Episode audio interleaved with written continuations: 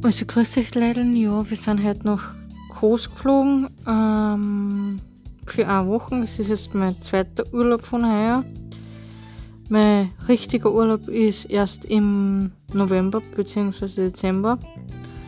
Ja, jetzt kann ich eine Woche abschalten und dann geht's wieder weiter in der Arbeit. In Kos ist relativ schön.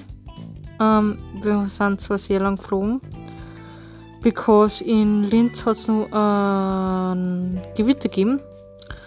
Und ja, und dann ähm, sind wir eine Stunde wieder später weggeflogen und deswegen haben wir anstatt zwei Stunden drei Stunden gebraucht.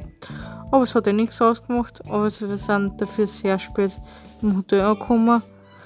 Jetzt wollen wir gerade essen, jetzt packen wir dann noch aus und dann geht's ab ins Bett denn wir sind beide sehr müde und dann schauen wir, was der morgige Tag bringt. Dann schon Abend, fertig, bis bald. Tschaußen.